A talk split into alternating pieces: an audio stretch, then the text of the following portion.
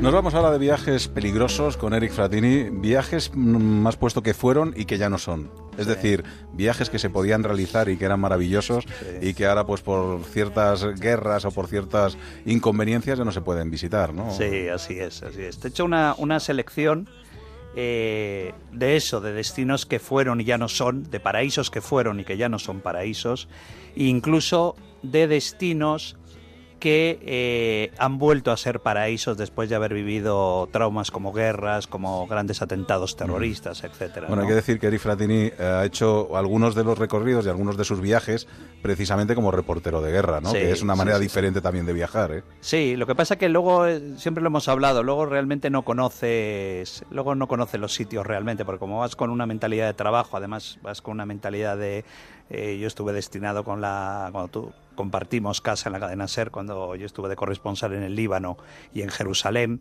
Y ahí fue donde yo conocí realmente en el año 90, cuando llegué a principios de los 90 a Oriente Medio, a Beirut, eh, yo fue cuando conocí realmente el primer destino que te traigo, que es esos grandes paraísos que Lorenzo también conoce muy bien, que es eh, Tadmir, la ciudad de los árboles de dátiles, que es Palmira, ¿no?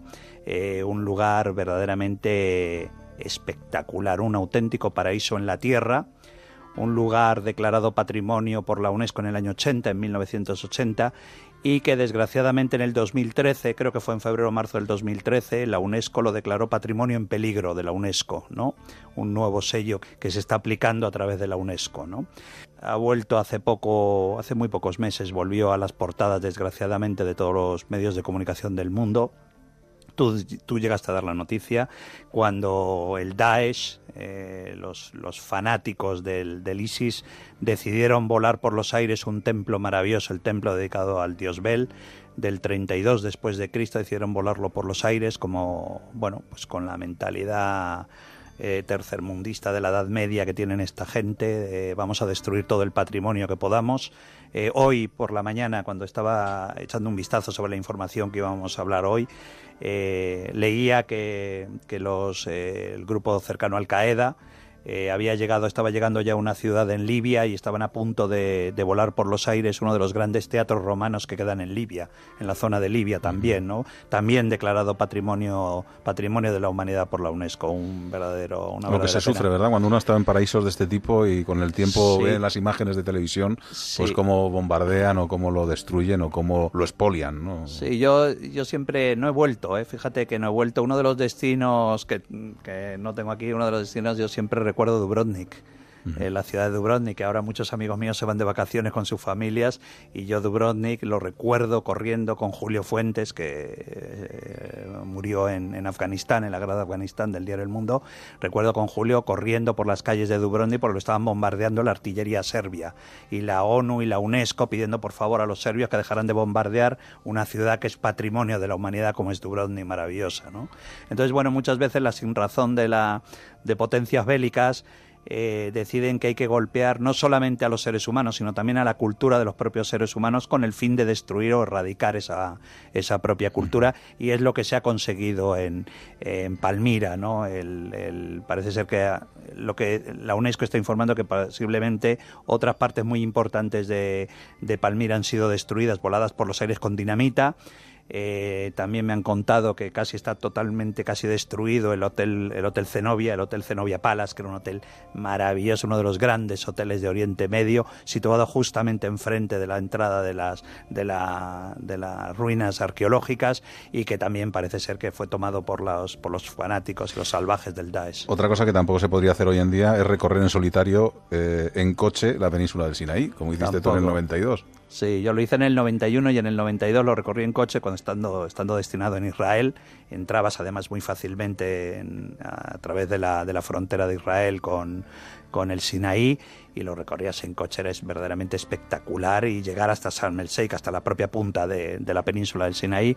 Y hoy es completamente imposible. Yo tuve la suerte en el año 91 de dormir en el monasterio de Santa Caterina, de Santa Catalina, eh, que es un, monasterio construido en el año 527 después de Cristo, una verdadera joya eh, de la época ordenado a construir por la madre de Constantino el Grande, el emperador de Bizancio, que tiene una de las mayores bibliotecas del mundo, dicen después de la después de la del Vaticano tiene como 3.500 ejemplares de, libros verdaderamente joyas auténticas y que bueno, y que ahora tampoco ya se puede ir porque el ISIS ha controlado, está controlando toda esa zona y ya no se puede circular porque además incluso el ejército egipcio se está retirando de esas zonas. Pero también tenemos buenas noticias. También hay lugares que no se podían visitar hace tiempo y que ahora se pueden visitar, ¿no? Pues mira, pues mira, te diría, por ejemplo, Camboya. Eh, yo estuve destinado en el año 95 con las Naciones Unidas, con la UNTAC, eh, la Autoridad Nacional para Camboya. Eh, era una zona donde yo recuerdo que intentamos ir a Angkor Wat, los famosos templos de Angkor Wat, que son verdaderamente joyas también, patrimonio de la UNESCO. Era muy difícil entrar en muchísimas zonas porque estaba casi todo minado durante la guerra que asoló, asoló Camboya, que fue larguísima durante toda la época del Neme Rojo de Pol Pot y era imposible llegar y ahora, claro, ahora todos mis amigos me dicen, no, no, es que toda esa zona se ha desminado, ahora es muy fácil llegar, hay muchísimo turismo, Camboya además es un país verdaderamente maravilloso, la gente es encantadora con los extranjeros y es un país además que recomiendo que la gente visite.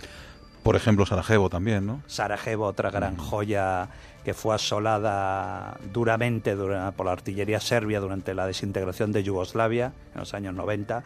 Eh, también estuve ahí con la, como corresponsal y que ya habían vivido unos, unos Juegos Olímpicos en el 84 y curiosamente las que habían sido las pistas de, de las pistas y lo que era el Estadio Olímpico se había convertido en uno de los grandes cementerios de, de Sarajevo. Eh, también era un lugar que no se podía ir y curiosamente con toda la después de la guerra se llevó a cabo un plan muy rápido con ayuda de la Unión Europea para reconstruir. En el 2003 se reconstruyó casi totalmente eh, la ciudad de Sarajevo y es un país, Bosnia-Herzegovina, que yo lo recomiendo mucho a los amantes de la montaña, a, los, a la gente que le guste el trekking, que le guste el turismo natural, eh, que vayan a Bosnia-Herzegovina, además es un país maravilloso y, y además lo necesitan, necesitan el turismo. Y por último, Irán. Irán. Irán es una de las grandes joyas. Yo estuve también eh, como periodista, estuve cubriendo en diferentes etapas la política iraní. Eh, es un país, era un país después de la, de la revolución, era un país muy hermético, eh, donde no te podías desplazar siendo extranjero, muchísimo menos, no te podías desplazar tan fácilmente por el país. Y hoy es un país muy bueno para el turismo, es un país muy seguro. Es un país maravilloso, yo recomiendo, por ejemplo, porque se puede visitar. Es un país, recomiendo visitar la ciudad de Qom, que es como la meca de los chiitas. Es una ciudad espectacular de donde sale toda la cúpula, eh, donde salió Khomeini, salió de estudios ahí en Qom. Eh, recomiendo visitar la ciudad de Bam, que aunque quedó parte destruida por el famoso terremoto, es una ciudad hecha toda de adobe tipo Tombuctú, verdaderamente espectacular y que queda mucho todavía, quedan muchos edificios en pie del, del famoso terremoto que sufrieron. Lugares que fueron y que ya no son, o lugares que no fueron y que ya son, eh, gracias a Eric Fratini y gracias también a Lorenzo Fernández por estos viajes al misterio en el que hemos podido viajar con la imaginación a lugares. Además, muchas, muchos oyentes luego al final agradecen estos programas, ¿no? Muchos pues que a lo mejor no tienen medios o físicamente no pueden hacer estos viajes y que dice cuánto me gusta cuando en la radio se habla de viajes el poderme ir con la imaginación a estos lugares y al final lo bonito que tiene la radio es todo esto. O sea que Loren, Eric, será no será la última vez, tú ya hemos hablado en otra ocasión y contigo también, o sea que seguiremos encontrándonos aquí en este punto de encuentro tan especial. Claro que sí. Venga, Un gracias. placer.